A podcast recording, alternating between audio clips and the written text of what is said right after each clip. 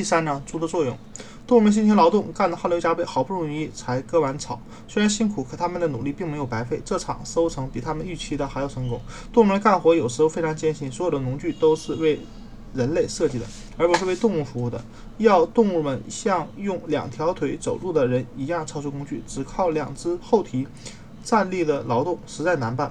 但是猪儿们非常聪明，无论什么困难，他们都能应付。马儿对每一寸田地都了如指掌。事实上，他们也熟知割草。耕地的每个步骤，甚至比琼斯和他的伙计们干的都要内行。猪儿们并没有实际参加劳动，他们只是指挥和监督。他们超长的学识使他们理所应当地充当起了领领袖的角色。全师和芥蒂负责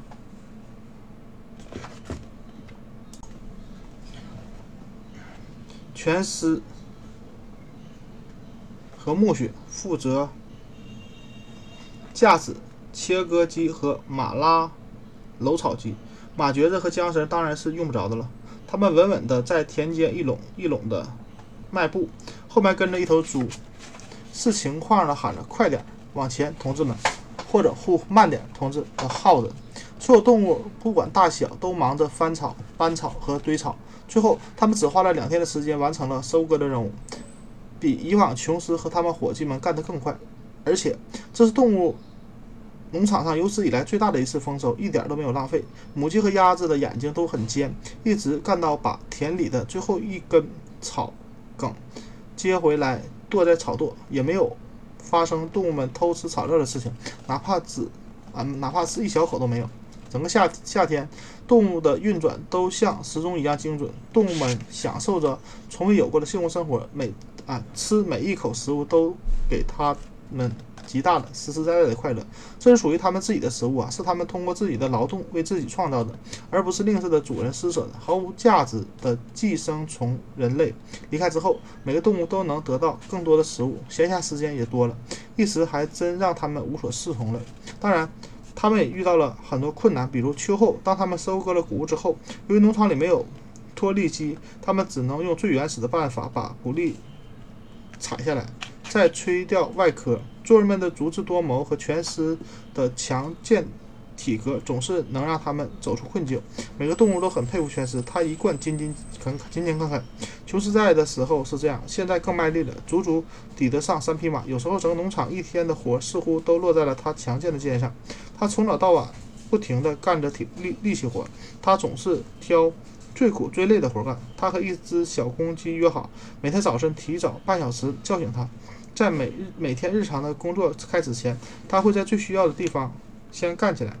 对每一个难题、每一次挫折，他的回答总是“我会更努力的”。这样，这都快成为他的口头禅了。不过，动物们都是各尽其能的。就拿母鸡和鸭子来说，它们在庄庄稼收成的时候，拾回了四十加仑散落在四周的谷子呢。没有动物。会偷食，没有动物会抱怨自己的口粮太少。争吵、暴力、嫉妒，这些在过去的生活中司空见惯的事情都不复存在了。没有动物，或者几乎没有动物偷懒懈怠。茉莉早上总是起不来，在地里劳动也会总也总会找借口提前收工，说自己的蹄子里有进了石头，这倒是真的。猫儿们行径也有些古怪，每次一有活干，大家都找不到它了，一失踪就是连就。是连着几个好几个小时，一直到吃饭的时间或者傍晚收工的时候，才若无其事地出现在大伙面前。每次他有冠冕堂皇的理由，讲起来深情款款的，不由得大家不相信他的动机是善意的。老驴本杰明在反抗成功前后几乎没什么变化，他还是和以前一样，干起活来慢腾腾的。该他干的，他绝不推卸责任；不是他分内的活，他也绝不多干一点。关于反抗和反啊。关于反抗和反抗的结果，他从来都不发表任何意见。当有动物问他琼斯不在了，他是不是活得更开心，他就回答说：“驴子的寿命很长，你们还没有见过死去的驴子呢。”提问者虽然不不明就里，也只好作罢。星期天是星休息日。早餐比平常日子要晚一小时。饭后举行了一个仪式，每周如此，从不例外。首先是升旗。雪球在玩具房里找到一块琼斯太太用过的旧麻布，在上面，在它上面用白漆画了一只兽蹄、一只犄角、每天星期天早上八点，在农场花园旗杆上升起来，上升起来就是这面旗帜。雪球解释道：“绿色的旗帜象征着英格兰绿色的田地，驴蹄、兽蹄和犄角象征着未来的动物共和国，象征人类将最终被彻底翻盖、推翻。”升旗仪式之后，动物们成群结队地来到了大谷仓集会，他们称之为召开会议。在会议上，大家讨论下一周的工作计划，也会讨论和制定一些决议。每次总是猪儿们提出提案，其他动物只知道投票表决，但从来没有，从来都提不出自己的决议来。每次讨论中发言最积极的总是雪球和拿破仑，但不难发现他们俩每次都意见不一。不管其中一个提什么意见，另一个辩护毫无悬念的持反对意见，甚至都。在大家都同意了，意见本身没有什么值得争议的地方。四，在果园后面建一个小围场，作为给那些不能参加工作的动物休养的处处所。之后，他俩仍然对每一种动物的退休年龄展开了激烈的争辩。会议总是在英格兰的畜生牲畜的歌声中结束。下午是动物们的娱乐时间，玩具是被猪儿们用它用作他们的指挥。总指挥部，每到晚上，他们就拿出老主人们屋里找出来的书，在那里学习铸铁、木工和其他的必备技能。雪球同时还忙着组织其他动物，成立一系列他所谓的动物委员会。他在母鸡中成立了产蛋委员会，在奶牛中成立了清爽尾巴委员会协会，还有野生同胞再教育委员会。目前在与驯服老鼠和野兔。他还在。绵羊中展开了羊毛增白运动，诸如此类，不胜枚举。当然也少不了举办一些教授读书啊，教授读书写字的培训班。他热情似火，乐此不疲。但总的来说，这些项目都以失败告终。举举例来说，他想要驯化野生同胞的计划几乎是一出炉就夭折了。那些动物依旧是我行我素，一旦受到了受到些礼遇。就得寸进尺。老猫加入了再教育委员会。有一段时间，他工作非常积极。有一回，动物们看他坐在啊，看见他坐在屋顶上和几只麻雀的交谈。他告诉他们，现在所有的动物都是朋友了。哪哪只麻雀只要愿意，可以过来在它的爪子上小歇片刻。不过，麻雀们还是很警惕的，和它保持着一定的距离。所幸，读书写字培训班办得非还非常成功。到秋天，农场里。几乎所有的动物都或多或少识着识些字了。至于猪儿们，他们早就能够非常熟练地阅读和写字了。狗儿们学得很不错，只是除了看七条戒律之外，他们对阅读没有什么兴趣。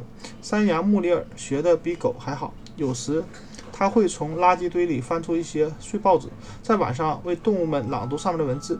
本杰明学的也不比任何一头猪差，但是从来没不都不展示他的技能。按他的话说，据他所知，根本没有什么值得学、值得读的东西。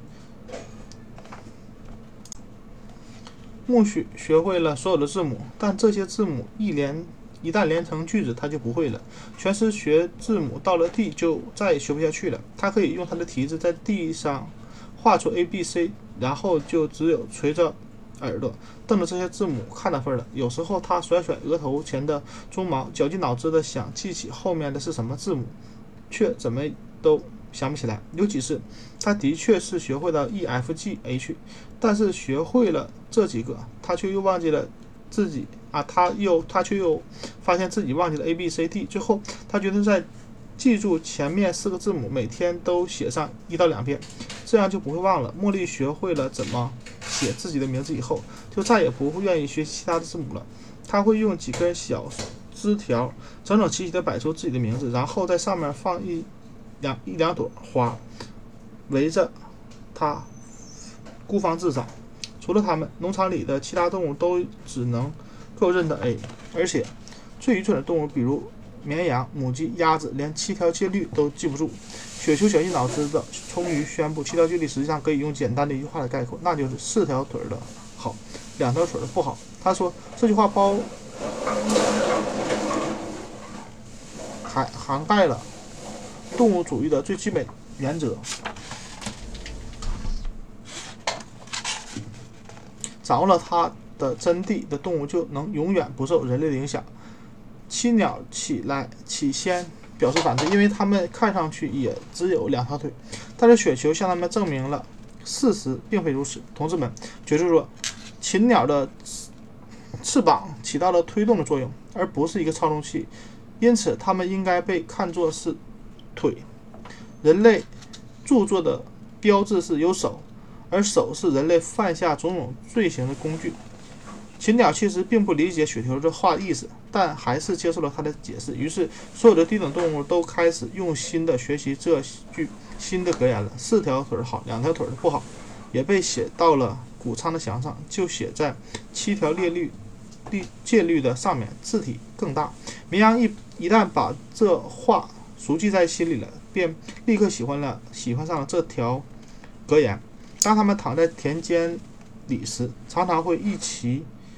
永念念四条腿的好，两条腿的不好，一念就是好几个小时，也不觉得累。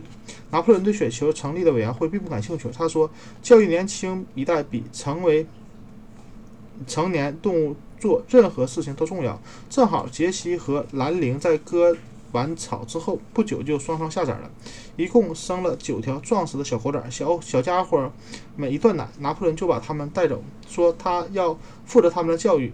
他们被带到了一个阁楼上，这地方只能通过玩具屋里的梯子才上得去，所以他们就这样被隔了隔离了，以至于农场里的动物不久后就忘记了他们的存在。牛奶神秘失踪事件很快水落石出了，原来是被猪儿们混到他们的饲料里。第一批苹果已经成熟，熟透的苹果被风吹落在。果园的草地上，动物们理所应当地认为这些水果应该被平分。然而有一天，大家接到命令，说所有的掉在地上的苹果都要被收拢来，集中运到碗去室内，供猪们享用。听到这个命令，动物们泛起了嘀咕。但是有什么作用？所有的猪都表示赞同，就连雪球和拿破仑都达成了一致。尖嗓子被派去向其他动物做必要的解释。同志们，尖嗓子扯着嗓子说：“我希望。”大家没有认为我们猪这样做是因为自私，或者是要享用什么特权，吧？